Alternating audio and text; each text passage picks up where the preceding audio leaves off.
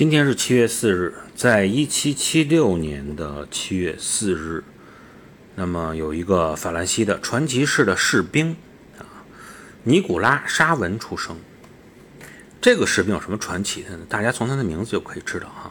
正是因为他一直追随着拿破仑，而且对拿破仑非常的忠诚啊，多次中弹，多次中枪，严重毁容，甚至于残疾，但是一直跟随着拿破仑。